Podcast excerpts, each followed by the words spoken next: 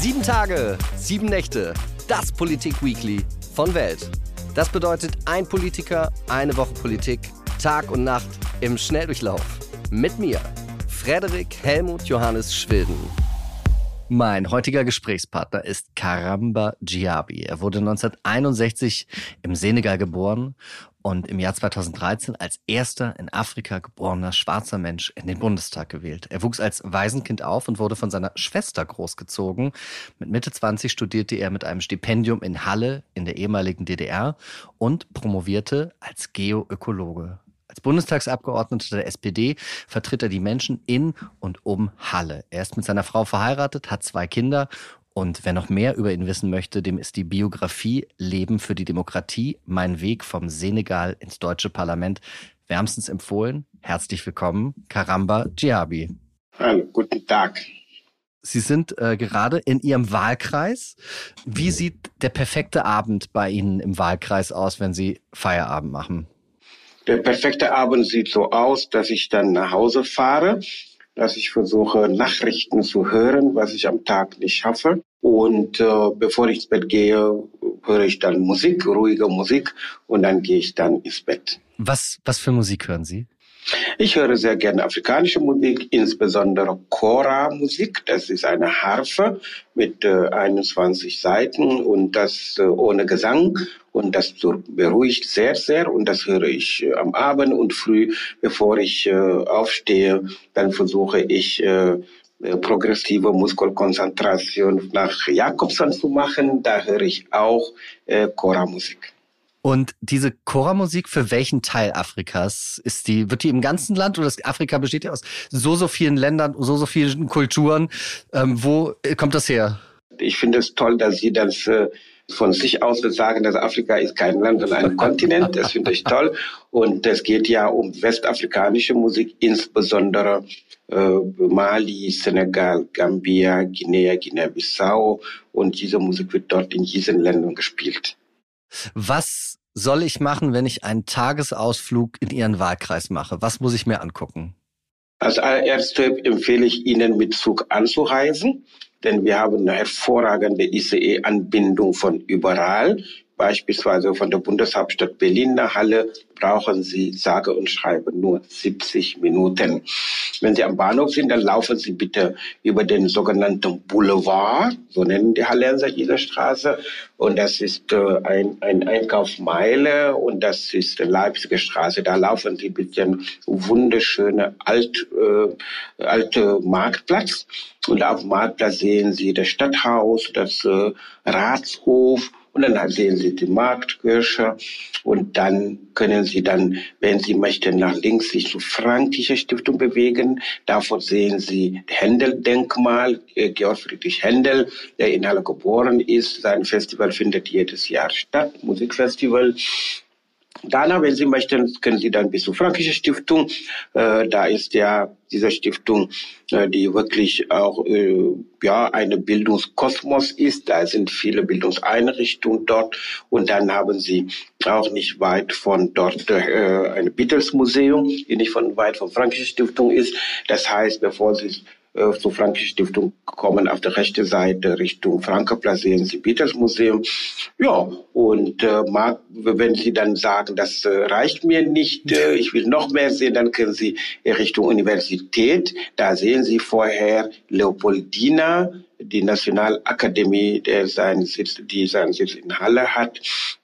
Und äh, am Universitätsplatz, die Uni hat über 500 Jahre Geschichte, da sehen Sie das Denkmal von Anton Wilhelm Amo, der erste in Afrika geborene Schwarze, der in Europa überhaupt zum ersten Mal 1724 studiert hatte und promoviert und dossiert und als Dozent an unserer Universität gearbeitet hat. Also es gibt noch mehr zu sagen dazu, aber ich denke, äh, Sie sollten sich mindestens 24 Stunden nehmen, wenn Sie einen ersten Einblick von Halle haben möchten. Danke für die guten Tipps. Jetzt kommen wir zum allerersten Thema unserer drei Themen dieser Sendung. Und zwar die große Frage, lassen sich Familie und Politik überhaupt vereinen? Ja, Vereinbarkeit zwischen Familie und Politik ist äh, wirklich sehr schwierig. Also es hängt von einzelnen Personen natürlich ab, wie man das organisieren kann, je nachdem, wie die familiäre Situation ist, ob man alleinstehend ist, alleinerziehend, ob man Eltern in der Nähe hat, Verwandtschaft in der Nähe hat und so weiter und so fort. Aber im Großen und Ganzen denke ich, dass das sehr, sehr schwer miteinander vereinbaren. Da muss ich da so vorstellen, in der Regel, zumindest von in meinem Beispiel, auch mein Beispiel von vielen Kolleginnen und Kollegen, weiß ich, dass dass ein Bundestagsabgeordneter zwischen 60 bis 70 Arbeitsstunden in der Woche hat, manchmal mehr. Und das ist unheimlich viel. Und äh, ich denke, dass es, äh, wenn man das so noch zählt, dass man weiß, dass durchschnittlich 22 Wochen im Jahr ist man dann in Berlin von Montag bis Freitag. Das ist ja da, wie gesagt, wie der Name sagt, Sitzungswochen. Das sind Sitzungen, Beratungen und so weiter und Treffen. Und in den Krisenzeiten wie jetzt, ob das mit Pandemie zu tun hat oder mit der äh, Krise in Ukraine, mit dem Überfall von Putin auf Ukraine, diese Krisenzeiten, haben wir natürlich auch Sondersitzungen. Die muss man noch dazu zählen zu den 22 Wochen. Also es ist sehr, sehr schwierig. Ich stelle mir wirklich sehr schwer vor bei Kolleginnen und Kollegen, die ja äh, kleine Kinder haben oder Vorschulalter und ähnlich, das ist noch schwieriger zu gestalten. Ich persönlich, als ich im Bundestag eingezogen bin, 2013, war mein unser Sohn elf Jahre alt. Das heißt, äh, wenn man, ist jetzt 19, wenn man dann richtig zählt, dann kann man sagen, er hat mich vier Jahre lang mindestens, wenn man die Zeiten zusammenzählt, vier Jahre lang nicht gesehen. Und das muss man sich dann so vorstellen, dass das für eine Familie große Herausforderung ist. Wie haben Sie das zu Hause organisiert? Haben Sie mit Ihrer Frau, haben Sie vorher besprochen, was bedeutet das denn jetzt, wenn ich gewählt werden kann? Wie also hat also erstmal genau, hat Ihre Frau gearbeitet? Haben Sie beide Vollzeit gearbeitet zu der Zeit?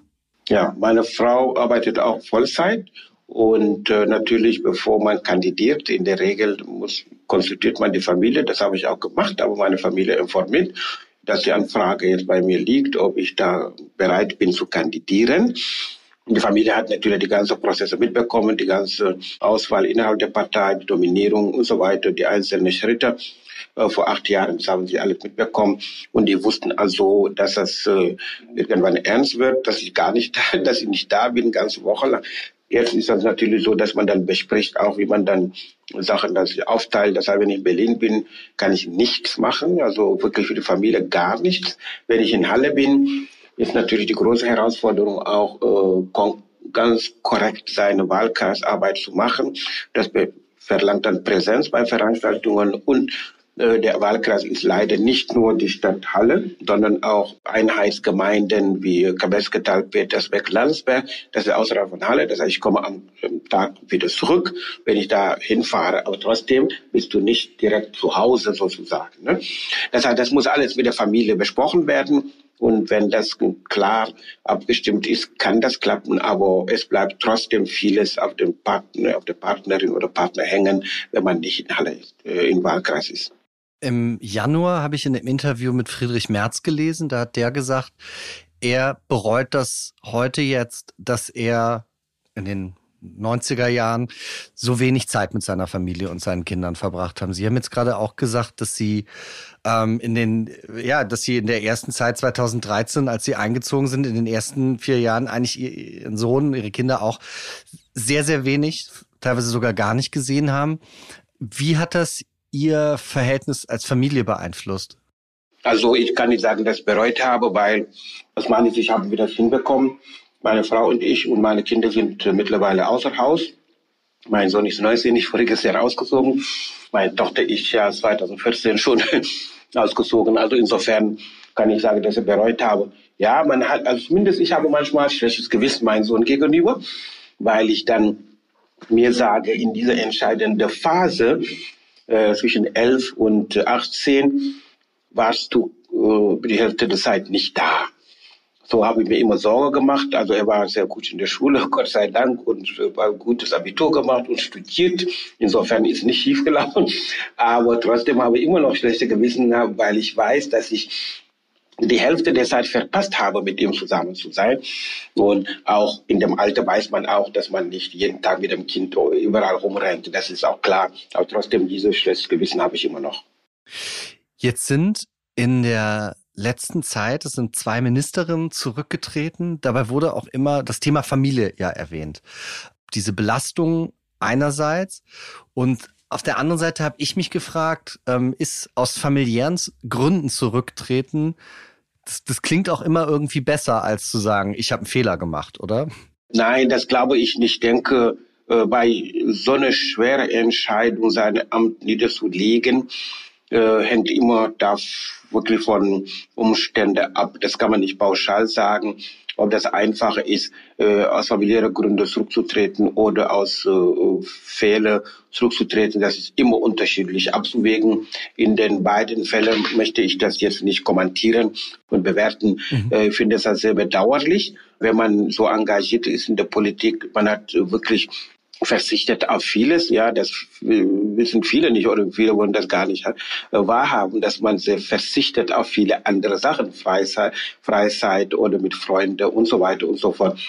Und äh, äh, wenn man dann doch sich zu Entschluss kommt, dass man äh, zurücktritt, dann muss man wissen, dass es keine Spaziergang ist, das ist keine einfache Entscheidung, sowohl für einen persönlich als auch für die Familie und für die eigene Partei natürlich auch. Ja. Haben Sie sich bevor Sie dann real Bundestagsabgeordneter waren, konnten Sie sich realistisch vorstellen, was das für sich, für, für sich, Ihre Frau, Ihre Kinder real bedeutet? Oder ist das eigentlich nicht möglich? Nein, ich könnte mir das überhaupt nicht vorstellen, weil ich war zwar kommunalpolitisch aktiv, war sechs Jahre lang äh, Stadtrat in Halle. Da hat schon angefangen, dass ich nicht jeden Abend zu Hause bin. Denn wenn Stadtratssitzungen sind, manchmal die gehen bis 22 Uhr. Wenn Ausschusssitzungen sind, ich war in zwei Ausschüssen, äh, im Bildungsausschuss in, und im Umweltausschuss, im Stadtrat in Halle, äh, da gehen die Sitzungen auch lange. Da wusste ich schon, dass er sehr, sehr viel Zeit in Anspruch nimmt. Aber als Bundestagsabgeordneter, der Alltag, wie ich das jetzt erlebe in den letzten acht Jahren, das äh, hätte ich mir gar nicht so vorgestellt, dass das so ist. Haben Sie einen Vorschlag, wie man das besser vereinen, vereinen könnte, wie man Eltern sein, Mann sein, Frau sein, Vater, Mutter und, und so weiter und Politiker? Ich kann, ich glaube, dass es, es gibt keine Patentlösung dafür. Es gibt wirklich keine Patentlösung. Jeder muss das in seinem äh, speziellen Kontext da äh, organisieren und dann auch die Entscheidung treffen, geht es oder geht es nicht in vereinbar, kann ich das vereinbaren mit meinem äh, Familienleben? Wenn man zu Entschluss kommt, dass das nicht geht, dann sollte man lieber nicht äh, das Amt äh, antreten, meiner Meinung nach. Wenn man dann zu dem Schluss kommt, in überrascht über die Familie, dass das geht, dann weiß man, welche Konsequenzen da sind. Aber ehrlich gesagt, ich erwarte auch, dass die Politik dass in der Politik die Vielfalt äh, immer wieder da ist, also die Zusammensetzung so vielfältig ist.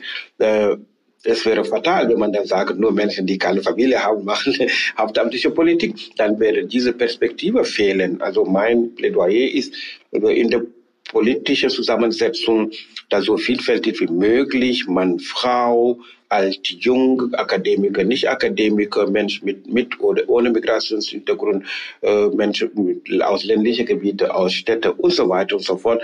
Mm, das ist dann alles äh, meiner Meinung nach ideal. Äh, idealerweise soll dann so sein, dass wirklich diese angemessen, dass alle Gruppen vertreten sind. Warum? Äh, das ist keine humanitäre, äh, humanistische Forderung. Das hat da mit der Qualität der Debatte zu tun. Das hat mit der Bereicherung zu tun. Dass die Debatte ist viel, viel reicher, wenn die Perspektiven alle da sind, die berücksichtigt werden.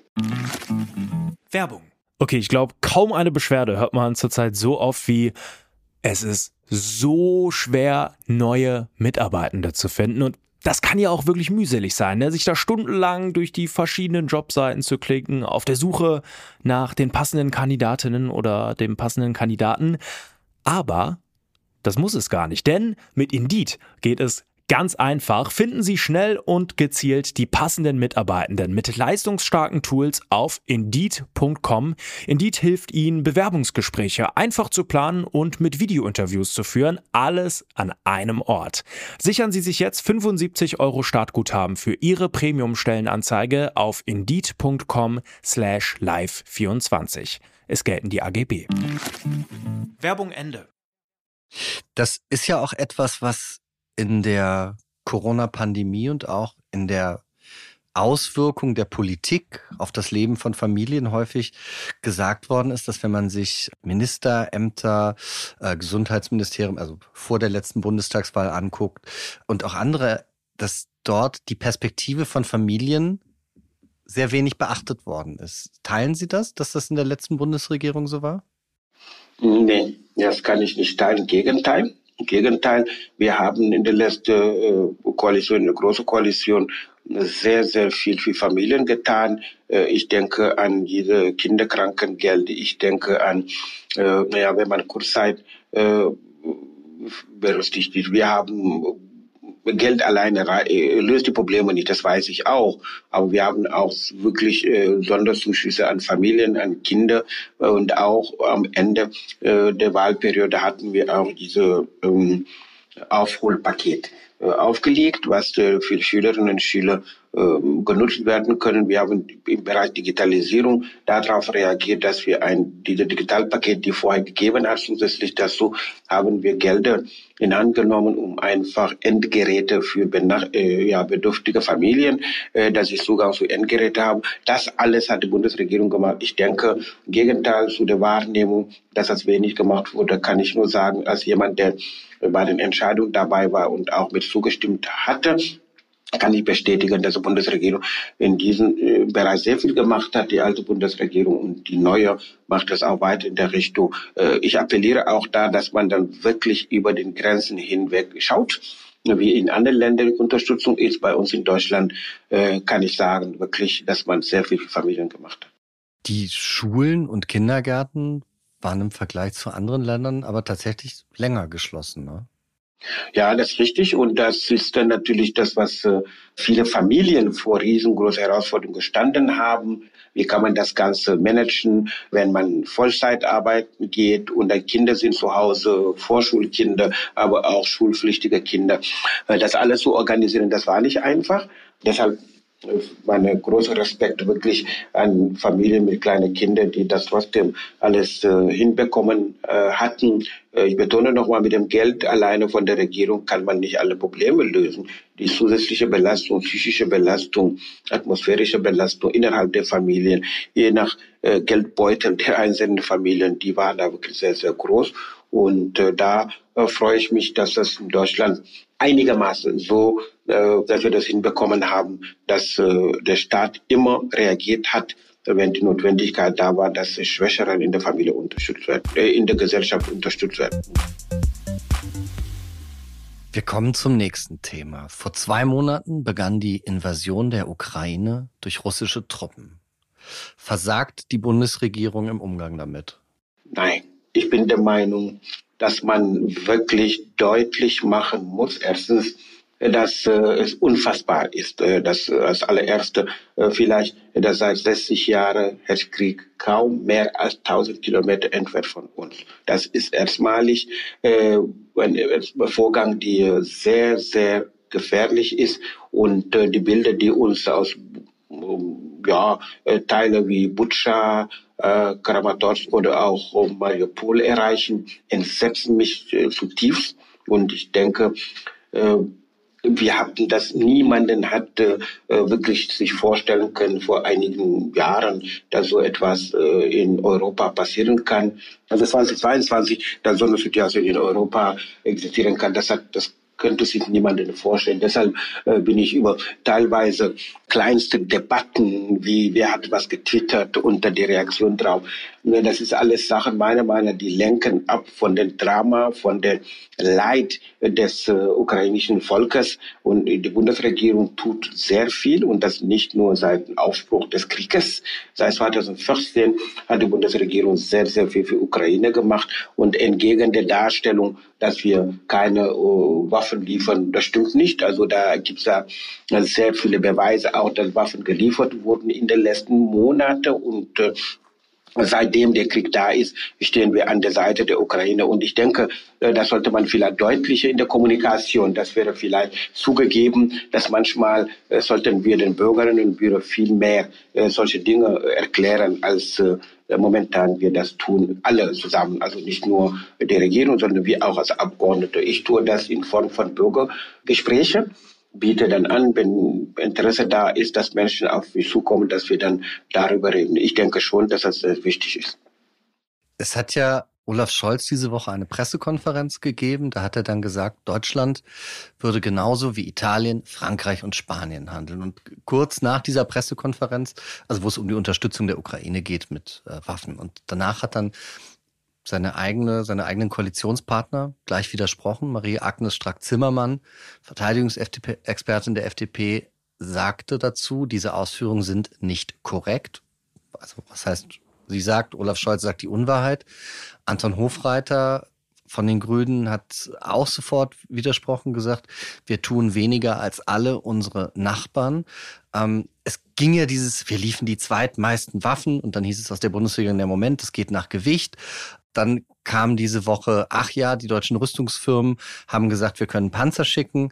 So eine Liste soll dann, so wie man in Medienberichten liest, von Olaf Scholz abgelehnt worden sein. Stimmt diese Darstellung, die ich jetzt gerade gesagt habe, stimmt das oder würden Sie sagen, nee, das stimmt nicht?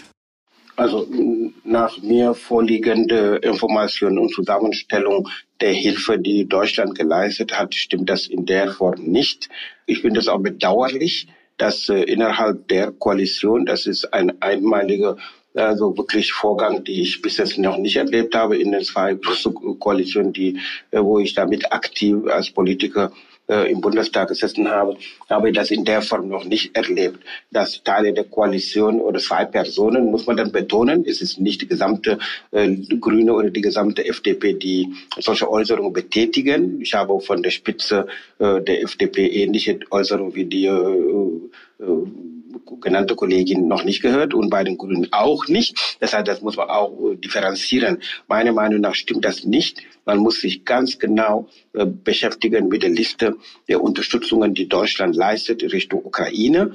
Fakt ist, dass bestimmte Geräte nach meiner Information gar nicht äh, genutzt werden können, weil man muss die Soldatinnen und Soldaten auch ukrainische, die müssen ausgebildet dafür, die müssen geschult werden und dass solche Geräte äh, nicht von einem Tag auf andere jemand gegeben werden kann. Zweitens hat die Bundeswehr nach un nicht unendlich viele Geräte dastehen, die geliefert werden können.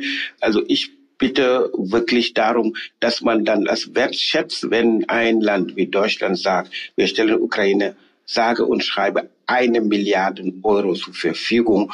Die können dann Geräte bestellen und mit diesem Geld helfen wir. Das ist keine Pille-Palle, eine Milliarden Euro. Und das sollte man auch in der ganzen Diskussion berücksichtigen, meiner Meinung nach. Der Publizist Sascha Lobo, der hat diese Woche in seiner Spiegelkolumne das Wort Lumpenpazifismus geprägt. Und er schreibt da über Menschen, die der Ukraine jetzt empfehlen, äh, die Waffen niederzulegen. Und die Frage ist, kann man sich Pazifismus eigentlich nur erlauben, wenn man selbst im Frieden lebt, wenn man satt ist und gut versorgt ist, um den anderen zu sagen, macht doch Frieden, ergebt euch?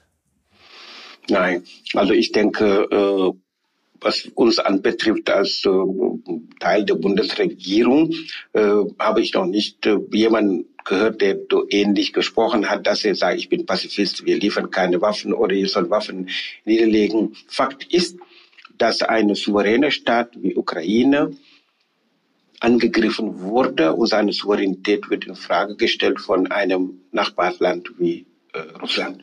Das ist Fakt. In dem Fall ist das selbstverständlich aus meiner Sicht, dass äh, das Land sich verteidigt dass die Menschen dort sich verteidigen. Das ist äh, legitimes Recht und jegliche Ruf nach Pazifismus und Waffen niederzulegen in dem Fall ist kontraproduktiv, denn es geht darum, äh, wirklich äh, Menschen dort zu schützen und äh, humanitäre Hilfe äh, muss geleistet werden. Das kann nur gemacht werden, wenn die Möglichkeit da ist, dass die einzelnen Orte auch verteidigt werden können. Insofern ist das äh, in diesem Fall die Diskussion über Pazifismus fehl am Platz, meiner Meinung nach. Und übrigens muss man auch sagen, dass wir äh, in der großen Koalition, aber auch in die jetzige Koalition haben wir ja gesagt, wir liefern keine Waffen in Krisengebiete. Diese Ausnahme haben wir jetzt gemacht, weil wir äh, gesehen haben, wie schon angedeutet, dass seit 60 Jahren, dass zum ersten Mal äh, wirklich ein Land wie äh, ein starkes Land der Atom macht, wie Russland ein anderes Land äh, angreift. Also das heißt, in dem Fall haben wir da natürlich Waffen geliefert und da tun wir weiterhin, damit die ukrainische Bürgerinnen und Bürger sich verteidigen können. Haben Sie das auch? Ich habe Markus Lanz gesehen, wo Ihr Kollege Ralf Stegner war, mhm. der ja auch eher sagt, naja, vielleicht sollte die Ukraine nicht doch aufgeben, weil sie kann ja nicht gewinnen. Sagen Sie dann so jemand, Moment, nee, da ist ein Land, das darf sich selbst verteidigen? Oder wie, wie handhaben Sie das im, im Umgang? Ja, ich habe dieses Interview direkt äh, von Lanz nicht, also von äh, dem Kollegen Stegner beim Lanz selber nicht ge gehört, nicht gesehen. Aber ich kann mir nicht vorstellen, dass die Forderung von Ralf Stegner in der Richtung geht, dass er sagt, Ukraine soll jetzt äh, sofort äh, aufhören, sich zu verteidigen. Das kann ich mir nicht vorstellen. Ich persönlich bin der Meinung, das Land soll sich weiterhin verteidigen, denn äh, alleine humanitäre Hilfe, alleine äh, schutzbedürftige Personen, die vor Ort die nicht weg können, kranke Leute und so weiter, wie sollen sie denn geschützt werden, wenn das Land sich nicht verteidigt? Das geht gar nicht. Wir haben, äh, Krankenhäuser gibt es immer noch in der Ukraine, genauso wie bei uns. Kranke Leute sind dort, kleine Kinder, äh, die deren Eltern nicht weg können, die sind da. Wir haben viele, viele ältere Leute, wir haben viele behinderte äh, Leute, wir haben Leute, die keine mobil, nicht mobil sind. Also all diese Leute müssen geschützt werden. Und die Infrastruktur, die zum Teil von Russland zerstört wurde, äh, die äh, Teile davon müssen äh, existieren, die müssen doch weiter geschützt werden, damit das Land auch über, überlebensfähig ist. Insofern ist eine Selbstverteidigung ein legitimes Recht für jedes Land. Wir hatten vorhin schon gesagt, Sie leben seit 1986 in Halle. Und was natürlich, und das ist absolut verständlich, in Halle und in anderen Städten äh, und der Region so ist, dass durch die Geschichte ein anderes Verhältnis dort zu Russland zum Beispiel, aber auch zu anderen Ländern dort ist, als jetzt in, weiß ich nicht, Krefeld oder Hamburg. Können Sie dieses Verhältnis der Menschen in Halle und vielleicht auch in ganz Ostdeutschland dieses besondere Verhältnis zu Russland vielleicht mal erklären. Was hat sich da verändert mit dem, oder, oder erstmal, wie, wie ist das? Wie gucken die auf Russland? Was würden Sie sagen? Ja, also erstens muss man vielleicht festhalten, dass man nicht den Fehler machen, sonst Sowjetunion und Russland zu verwechseln. Äh, die Sowjetunion, äh, so viel ich weiß, hat ja keine Krieg in der Art, wie Putin das macht, äh, angesettelt. Ne? Also das muss man dann festhalten. Die Sowjetunion ist nicht Russland. Jetzige Russland von Putin, äh, die jetzt Krieg führt und ein anderes Land und davor schon Tschetschenien und ja, Georgien und so weiter und so fort. Das ist nicht die Sowjetunion, das ist wichtig. Zweites, es ist richtig, dass aufgrund der Geschichte, die sie gerade erwähnt hat, dass äh, viele Kontakte immer noch in Russland haben, aber in den ehemaligen Sowjetstaaten äh, Kontakte haben. Äh, wirtschaftlich ist es so, dass es sehr viele Kooperationen gibt, ob das jetzt im Bereich Energieversorgung ist oder andere Landwirtschaft und viele, viele Bereiche gibt es ja Kontakte, die unsere Hochschulen haben alte traditionelle Kooperationen, nicht nur in Sowjetunion, in Russland, sondern auch in ehemaligen Sowjetstaaten, aber auch in anderen Ost europäische Länder, äh, da sind diese traditionelle Bindung da. Und da äh, weiß ich zum Beispiel von meinem chemischen Institut in Halle, dass wir Kooperation hatten mit einer Hochschule in Voronezh. So, das heißt, alle diese äh, Kontakte, die existieren noch. Äh, viele äh, Universitäten berufen sich auf diese Tradition und da sie dann sagen, wir halten Kontakt zu dieser Uni. All das sind Gründe, warum eine wahrscheinlich äh, teilweise ein anderes Blick über jetzige Russland ist als äh, in Westdeutschland. Aber nichtsdestotrotz appelliere ich, dass man nicht den Fehler machen soll, Russland und Sowjetunion gleichzusetzen. Ich habe einige Artikel dazu heute nochmal gelesen, in der Taz zum Beispiel über das, das Verhältnis ostdeutscher Menschen zu Putin mhm. und auch im Redaktionsnetzwerk Deutschland. Da geht es beides jeweils um, um Umfragen, die gemacht worden sind, die im Osten Deutschlands eben mit deutlicher Mehrheit ausfallen. Man solle sich unabhängiger von Amerika machen und auf Russland zugehen. Die Zustimmung dort für jemanden wie Wladimir Putin war da in der Vergangenheit deutlich größer. Wie bewerten Sie das? Ja, also Ich persönlich kenne andere Wahrnehmungen. In meinem Wahlkreis zum Beispiel kann ich das nicht bestätigen, dass man dann äh, dominante Richtung Kontakt zu Russland bevorzugt zu Amerika. Äh, das kann ich nicht bestätigen. Und ich denke, die Politik von äh, Putin in den letzten Jahren wird die da ganz genau verfolgt. Wir haben Menschenrechtsverletzungen, wir haben Verbot von Menschenrechtsorganisationen und wir haben Menschenrechtler, die immer noch im Gefängnis sitzen und ähnliche Dinge. Ich kann mir schwer vorstellen, dass man das alles so als äh, nicht existierend betrachtet. Also äh, das heißt, die Wahrnehmung äh, dieser Statistik, ich habe Respekt davor von Statistikerhebungen, aber ich kann das in Bezug auf meinen Wahlkreis das nicht bestätigen. Finden Sie, dass Ihre Partei, die SPD, das Verhältnis oder die Frage, welche Ostpolitik sie machen will, welche wie man einer Politik Russlands begegnet, dass man die grundsätzlich überdenken sollte? Ja, wir haben natürlich alle gelernt von dieser Krise. Wir haben alle gelernt, dass man äh, mit der diplomatischen äh, die Annäherung, äh, die äh, versucht wurde, dass alleine mit diplomatischen Mitteln, dass das leider leider nicht aus, ausgereicht hat. Äh, wir haben auch mitgekriegt, dass äh, äh die, nicht nur SPD-Spitze, sondern auch die Koalition und dass alle sich bemüht haben, aber auch europaweit die vielen Bemühungen, mit Putin in Gespräch zu kommen und dass das alles nicht gebracht hat. Das heißt, es wird natürlich die Zeit kommen, wo wir dann über die strategische Ausrichtung der Außenpolitik nochmal äh, intensiv miteinander diskutieren, aufgrund der neuen Elemente, die jetzt aufgetaucht sind, ja, dass ein Land äh, wirklich ein anderes Land wie äh, also Russland jetzt äh, äh, als Atommacht, das ein unabhängiges Land angreift und mehrere zwei Monate jetzt äh, Zerstörung anzettelt, da muss uns dann natürlich äh, ja die Herausforderung, die da steht, müssen wir das angehen und miteinander diskutieren. Wie könnte die Sicherheitsstruktur in den nächsten Jahren aussehen? Gerade hat ja Wladimir Putin eine riesige Rakete getestet, die fähig ist, Atom Waffen zu tragen. Wie bedrohlich finden Sie das wirklich gerade selber? Ja, ich denke, dass das sehr ernst zu nehmen ist, weil keiner auch weiß, äh, wie Putin weitergeht. Das weiß niemand. Wir wissen momentan beschränkt sich auf Ukraine und äh, die selbsternannte unabhängige Republiken. Äh, aber trotzdem weiß man nicht, was steckt in dem Kopf von Putin? Ich meine, seine Rede vor dem Krieg, wer diese äh, Interview gelesen hat, äh, äh, müsste dann richtig Angst haben, was der da alles an Thesen aufgestellt hat, äh, tief in die Geschichte hinein, äh, bestimmte Dinge, die in Frage gestellt wurden. Das ist alles neu.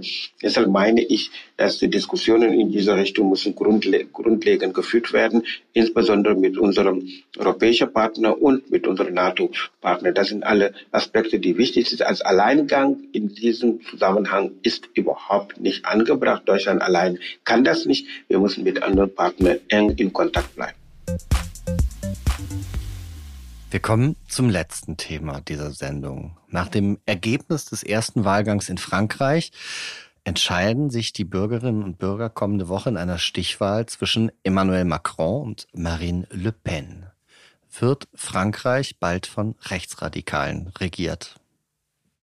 Ja, ich habe im Blick auf diese Stichwahl in Frankreich sehr, sehr aufmerksam die ganze Prozesse beobachtet. Ich habe gestern auch die Debatte verfolgt, zum Teil äh, zwischen Macron und äh, Le Pen drei Stunden lang. Und ich bin sicher, dass der, der französische äh, amtierende Präsident die Wahl gewinnen wird.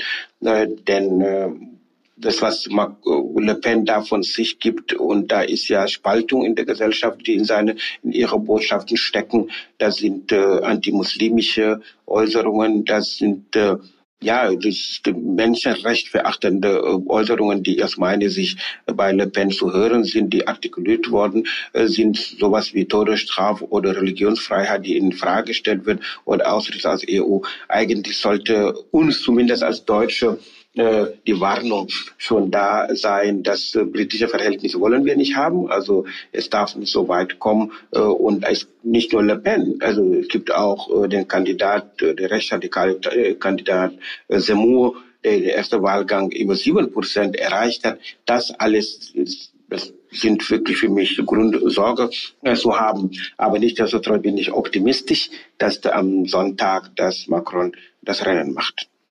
Die Amtssprache in Ihrem Geburtsland Senegal ist ja Französisch. Der ja. Senegal war einst eine französische Kolonie. Mhm. Wie haben Sie in Ihrem Aufwachsen und auch jetzt, wie, wie gucken Sie da auf Frankreich? Was, was bedeutet dieses Land für Sie? Ja, ich bin ja in Senegal geboren, aufgewachsen, Abitur gemacht, studiert zum Teil und sozialisiert. Das heißt, aufgrund dieser Bindung, der sprachlichen Nähe, verfolge ich das wieder viel, viel enger. Ich weiß auch, wie das äh, Frankreich in Senegal auch sehr, sehr wirtschaftlich verankert ist. Insofern mache ich mir dann natürlich immer wieder Gedanken darüber, wie die Verhältnisse in Frankreich weitergehen und habe auch Verwandtschaft da in Frankreich überall. Also äh, meiner Familie leben viele in Frankreich und last but not least ein Aspekt.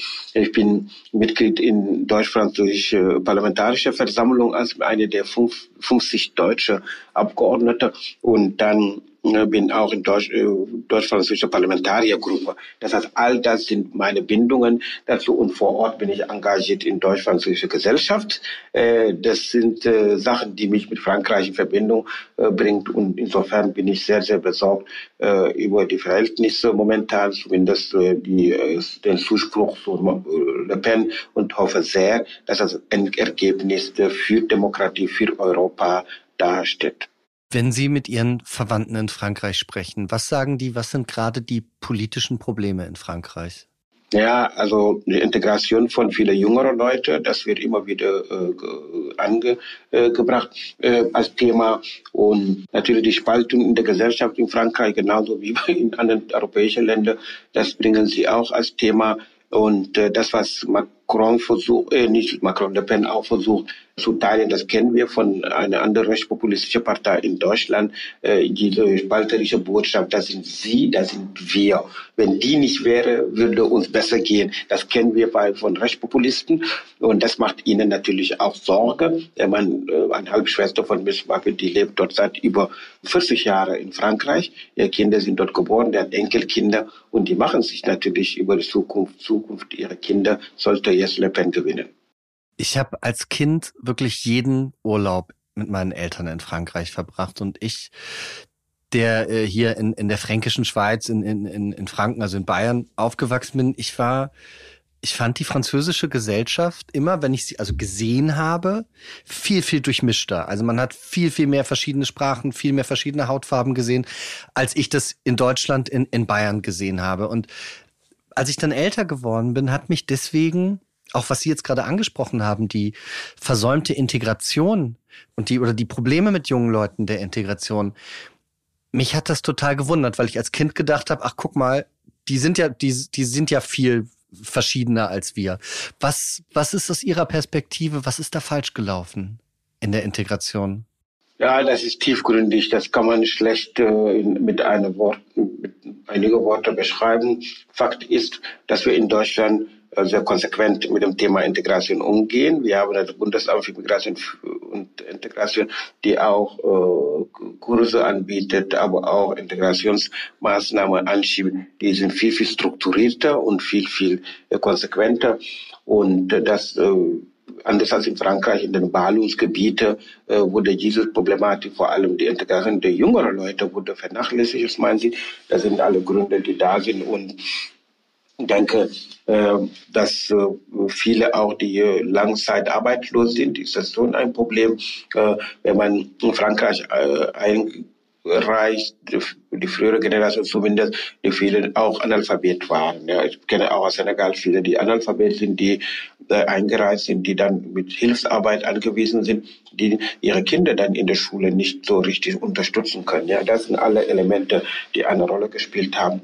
Ich hoffe sehr, dass äh, in Zukunft, dass das vielleicht anders angegangen wird. Ich habe gestern etwas gelesen, dass die deutsche Polizei, verschiedene Gewerkschaften, die haben gesagt, na ja, wir müssen jetzt auch aufpassen, wenn die Ölpreise und damit Benzin, Heizöl und so weiter, wenn die steigen, dass wir bei uns sozusagen, dass die Corona, Anti-Corona-Demonstranten, die Querdenker und, und andere Rechtsextreme, äh, oder nicht andere Rechtsextreme, sondern und die und Rechtsextreme und wer auch immer sich auf dann auf neue Proteste stürzen und das als neues Thema für sich entdecken. Wir hatten in Frankreich die Gelbwesten, die Frankreich ja wirklich sehr, sehr stark dominiert haben und dann auch tatsächlich dafür gesorgt haben, dass Macron da etwas unternommen hat. Wie sehen Sie, dass, dass solche Bewegungen, dann wie die Gelbwesten, die sich eben gegen steigende Benzinpreise und sowas eingesetzt haben, dass sie nach Deutschland kommen und dann auch wieder anders als die ursprüngliche Idee gegen hohe Benzinpreise, dass das dann von Extremisten übernommen wird?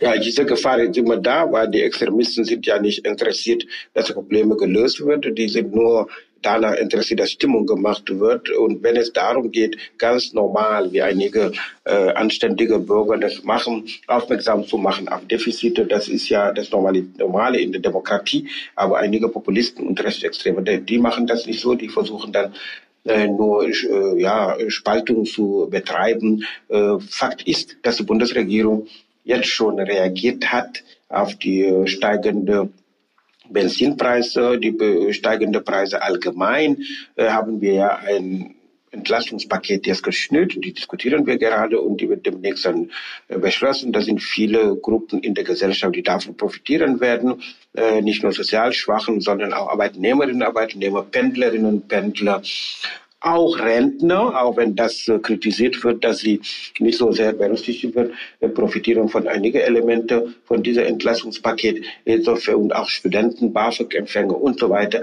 Das sind alle äh, Maßnahmen, wo ich meine, wir reagieren verantwortungsvoll, indem wir dann feststellen, es ist Handlungsbedarf in unserer Gesellschaft. Menschen sind belastet durch äh, Entwicklungen, die, wo sie nicht äh, Schuld tragen dafür, äh, dass wir dann äh, versuchen, mit dieser Entlassungspaket eine Antwort zu geben. Deshalb bin ich sicher, dass das nicht so äh, dramatisch auf der Straße äh, sich abspielen wird wie in einigen Ländern, wo keine Maßnahmen getroffen werden. In Ungarn ähm, ist seit November 2021 bereits ein Kraftstoffdeckel an, äh, an, äh, eingeführt worden. Slowenien hat das schon gedeckelt. Seit dem 1. April ist in Spanien das Benzin um 20 Cent pro Liter gesenkt worden. Wann kommt, können Sie sagen, wann das bei uns kommt?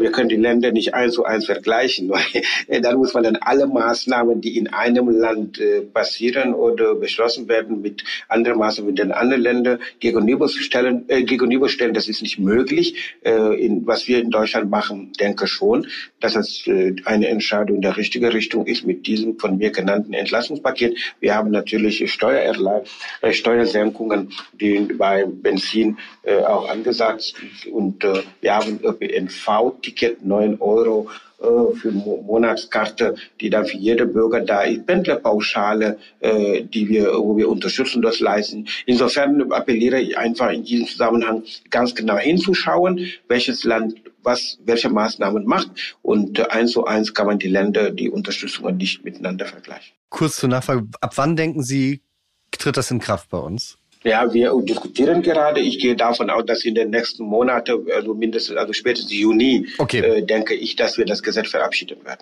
Ich habe eine ganz interessante, die letzte Frage, eine interessante Auswertung gesehen. Und zwar den Benzinpreis in Europa Kaufkraft bereinigt. Also das Durchschnittseinkommen des jeweiligen Landes ins Verhältnis des Benzinpreises gesetzt. Und da muss man sagen, ist Deutschland eines der günstigsten Länder also Griechenland, Bulgarien, Lettland, Kroatien, Estland, Portugal, die alle im Verhältnis zum Einkommen viel höherer Spritpreis. Ist das vielleicht sogar auch eigentlich eine falsche Maßnahme, die man aber machen muss, weil man sagt, ach, gefühlt ist den Leuten das Autofahren so wichtig? Nee, das kann ich nicht bewerten, weil ich bin kein Experte in dem Bereich. Aber auf alle Fälle weiß ich, dass die Deutschen fahren gerne Auto. Ja, das Und, stimmt. Äh, äh, da muss man dann natürlich auch darauf reagieren, wo die Bedarfe da sind. Wo es geht darum, die Arbeitnehmerinnen und Arbeitnehmer, Menschen, die tagtäglich auf Auto angewiesen sind, wollen wir denen natürlich das Autofahren nicht verbieten. Und die sollen das machen was wir unterstützen können, unterstützen wir. Wir haben in unsere Klimapakete natürlich auch Anreize, die da sind. Ich habe ÖPNV angesprochen, Elektroauto und Zuschüsse, die da sind. Die Bündel von vielen Maßnahmen macht das aus und nicht nur bezogen nur auf Benzinpreise. Da finde ich wichtig, diesen Aspekt äh, zu berücksichtigen. Karamba Diaby, vielen, vielen Dank für Ihre Zeit und Ihre Gedanken. Und wie immer sage ich, es war der schönste Tag in meinem Leben. Vielen Dank. Dankeschön, vielen Dank und wünsche Ihnen alles Gute und äh, bleiben Sie gesund, ja. Danke. Das war sieben Tage, sieben Nächte, das Politik Weekly. Mit mir, Frederik Helmut Johannes Schwilten und meinem heutigen Gast, Karamba Djabi von der SPD. Nächste Woche sind wir auch wieder da und eine kleine Bitte habe ich noch. Wir sind für den Deutschen Podcastpreis nominiert und ich würde mich wahnsinnig freuen, wenn Sie für mich und für sieben Tage, sieben Nächte abstimmen würden. Dazu gerne Fragen, Anregungen, Kritik an audio.welt.de. Schönes Wochenende, haben Sie Spaß. Ciao.